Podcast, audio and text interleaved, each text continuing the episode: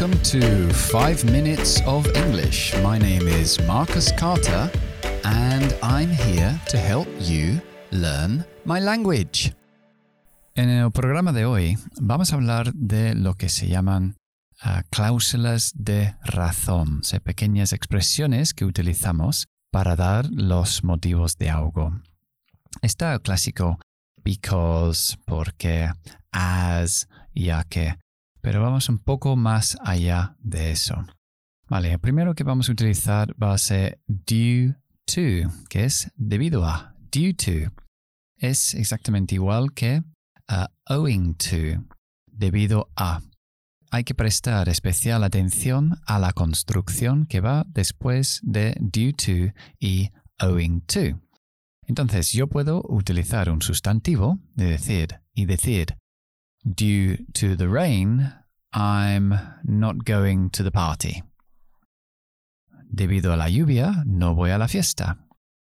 O owing to my illness, I'm going to stay at home. Debido a mi enfermedad, voy a quedarme en casa. Eso es con un sustantivo. Si quiero poner un verbo, tengo que ponerlo con ing. So, Due to having a cold, I'm going to stay at home. Debido a tener un resfriado, voy a quedarme en casa. ¿Ok?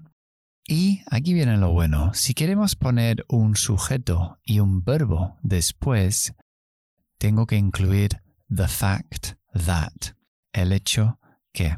O debido al hecho que. For example, uh, due to the fact that I am ill, I'm going to stay at home. Debido al hecho, debido al hecho de que estoy enfermo, voy a quedarme en casa. Or, owing to the fact that he lives in Madrid, he pays a lot of rent. Debido al hecho de que él vive en Madrid, paga mucho alquiler. Ok, otra expresión para decir lo mismo, uh, debido a, es on account of. On account of significa lo mismo.